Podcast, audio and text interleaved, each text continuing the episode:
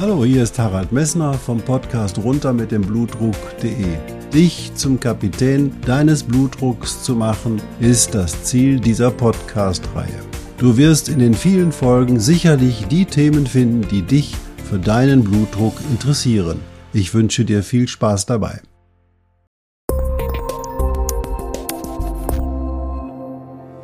Hallo, hier ist wieder Harald Messner vom Podcast runter mit dem Blutdruck.de. Schön, dass du eingeschaltet hast. In der letzten Woche hatte ich dir etwas erzählt über den plötzlich zu niedrigen Blutdruck und das besonders, wenn du Gewicht abnimmst. Ich hoffe, die Folge ist dir einigermaßen klar geblieben. Also beim Gewicht runter, alle zwei Tage mal den Blutdruck messen und gucken, was mit deinem Blutdruck passiert. Und heute geht es nochmal in die komplett andere Richtung, nämlich rauf mit dem Blutdruck und wer da auch noch schuld sein kann dran. Viel Spaß dabei.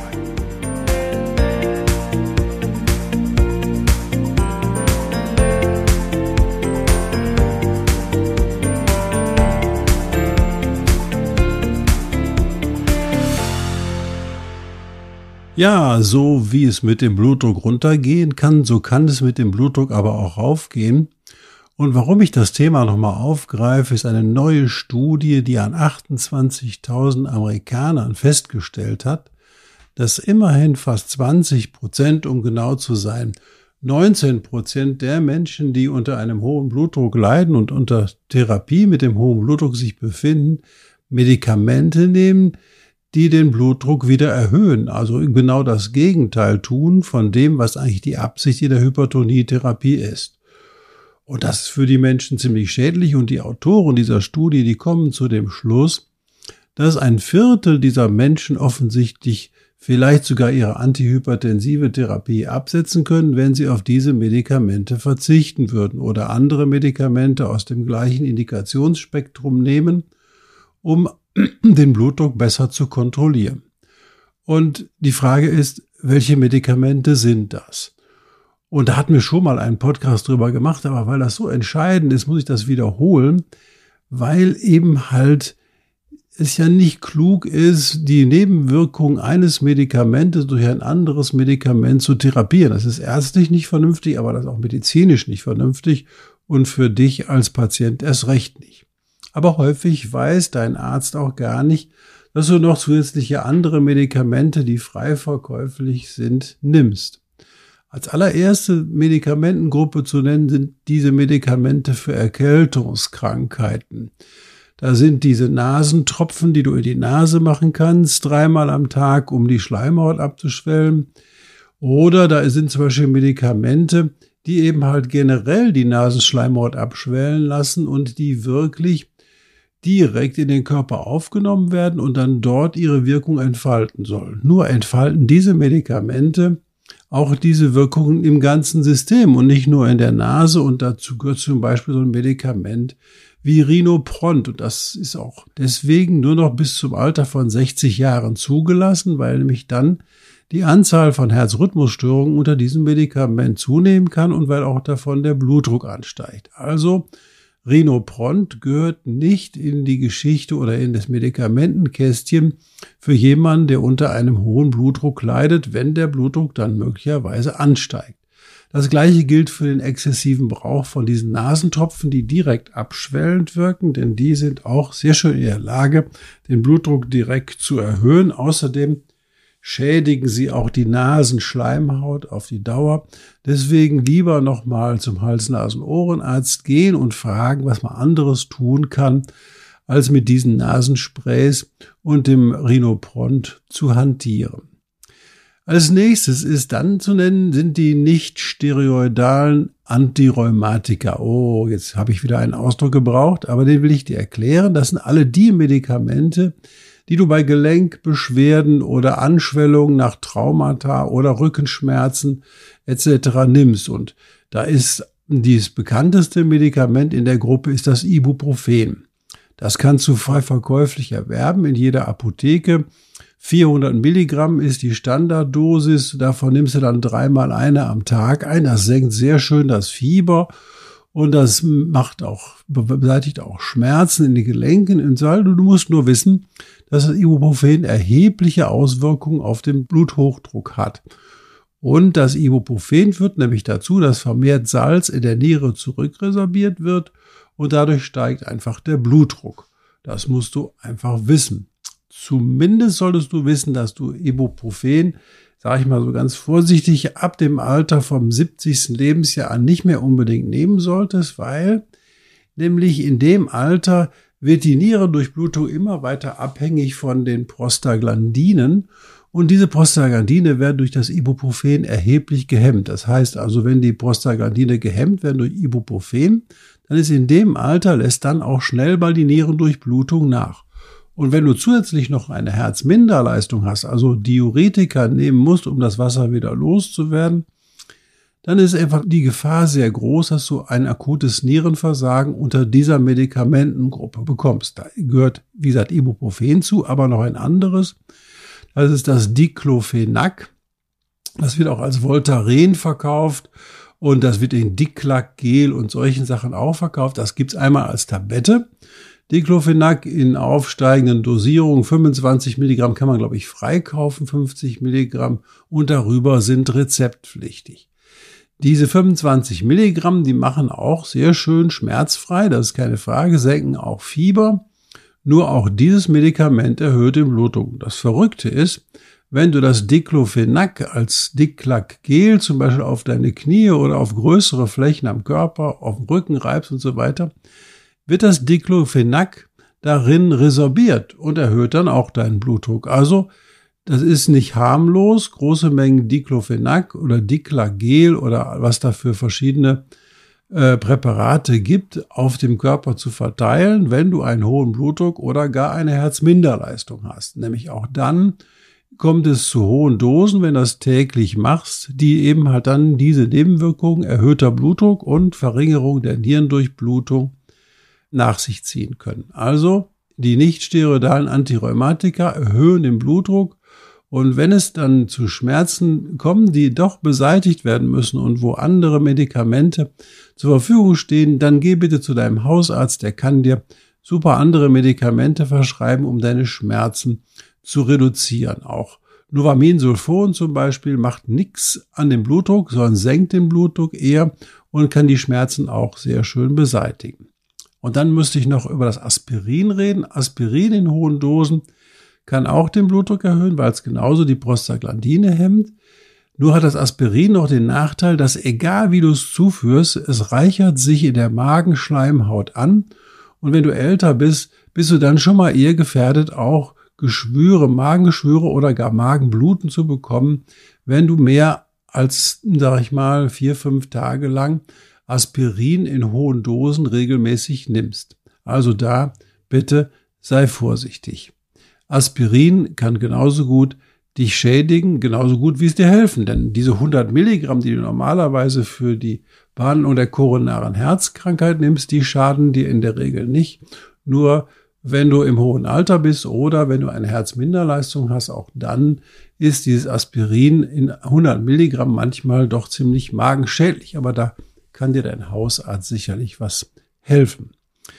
Ein wichtiger Bereich auch der Medikamente, wegen derer Menschen einen hohen Blutdruck bekommen, ist die Antibabypille. Die Antibabypille ist eigentlich in vielen Präparationen unterschiedlichen Östrogen- und Progesteronhaltigen Konzentrationen erhältlich und es ist immer der Fall, dass wenn du eine Schwangerschaft verhüten willst und nimmst die Antibabypille, man sollte auf jeden Fall jährlich oder mindestens alle zwei Jahre den Blutdruck kontrollieren, zumal dann, wenn du eben halt hergehst und dir ein neues Rezept verschreiben lässt, es wäre es eigentlich klug, wenn dein Gynäkologe oder du selber mal den Blutdruck misst, ob die Antibabypille bei dir einen hohen Blutdruck gemacht hat.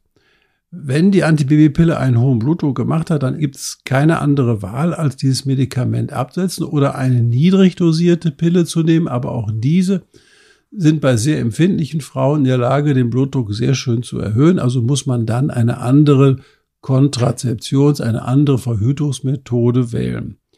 Es gibt auch IUPs oder ähm, Einlagerung in der Scheide, die Hormone ausströmen und die sind auch in der Lage, den Blutdruck zu erhöhen. Also eine hormonhaltige Spirale etc. kann durchaus auch da entsprechende Nebenwirkungen machen. Aber da kannst du dich durch deinen Gynäkologen beraten lassen. Also wenn du eben halt jung bist und nimmst die Antibabypille und dein Blutdruck steigt, dann nimm nicht ein Blutdruckmedikament, sondern geh erstmal her und unterhalte dich mit deinem Gynäkologen über die Änderung der Pille oder gar Absetzen der Pille und umstellen auf eine andere Verhütungsmethode, bevor du ein Blutdruckmedikament verschrieben bekommst. Das wäre einfach schade. Zumal, wenn hinterher der Schwangerschaftswunsch besteht und du musst das Medikament vielleicht auch, auch noch weiter, dann gibt es eine Reihe Medikamente, die unter Schwangerschaftsbedingungen natürlich für das ungeborene Kind, zumindest in den ersten drei Monaten, ziemlich schädlich ist.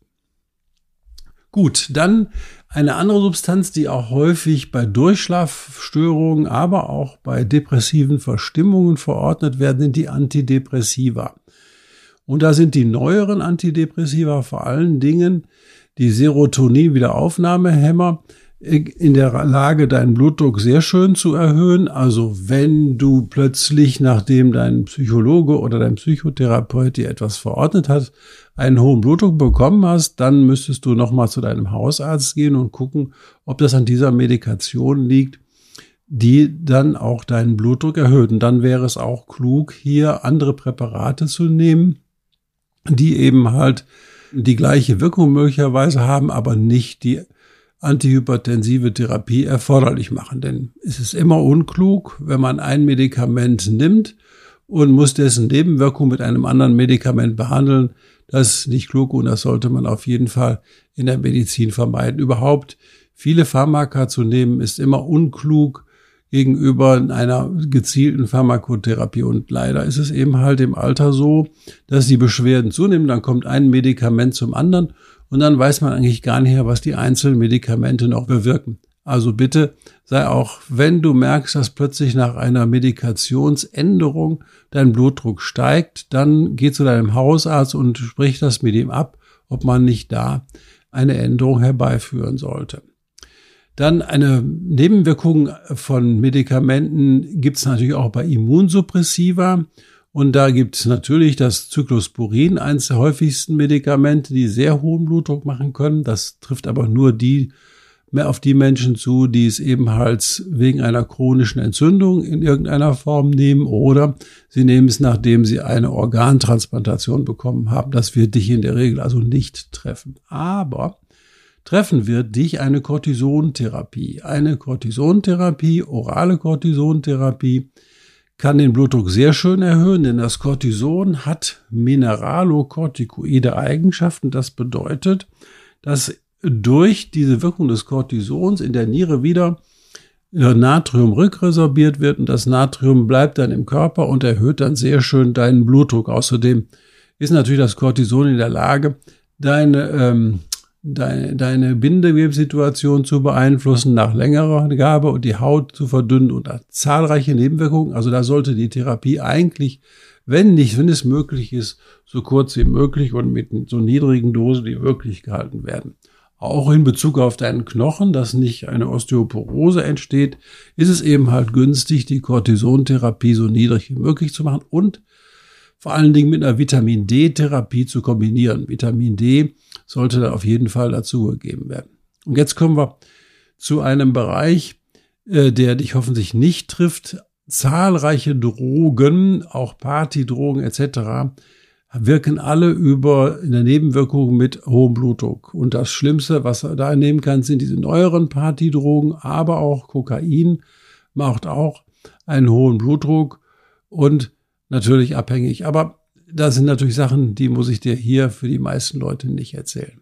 Also, was hast du gelernt? Es gibt eine Reihe Medikamente, die man so in der medikamentösen Schachtel hat für den täglichen Gebrauch. Es tut mal hier weh oder da mal ein Zipperlein, die doch ganz schön deinen Blutdruck erhöhen können. Und deswegen solltest du jeweils darauf achten, dass du diese Medikamente einmal nimmst oder zweimal, aber nicht dauerhaft. Und die häufigsten Gelegenheiten, wann du eben mal sowas dauerhaft nimmst, sind einfach die Gelenkrücken und sonstige Schmerzen. Und da musst du dann mit deinem Hausarzt einen Ausweg suchen, damit du nicht mehr Blutdruckmedikamente nehmen musst als eigentlich erforderlich. Also nochmal die Erinnerung, dass eine Reihe von den Leuten, die eben halt diese Pharmaka nebenbei nehmen, eigentlich ihre antihypertensive Therapie absetzen könnten, wenn sie diese Medikamente nicht mehr nehmen, muss ein Anlass sein, sich da genau nochmal zu informieren, was konsumierst du noch nebenbei.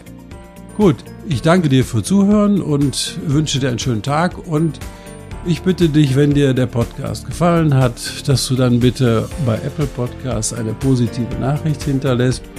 Und ich danke natürlich auch an Hendrik Messner, der mit seiner Firma mess.de diesen Podcast wieder eine vernünftige hörbare Form gebracht hat. Bis bald.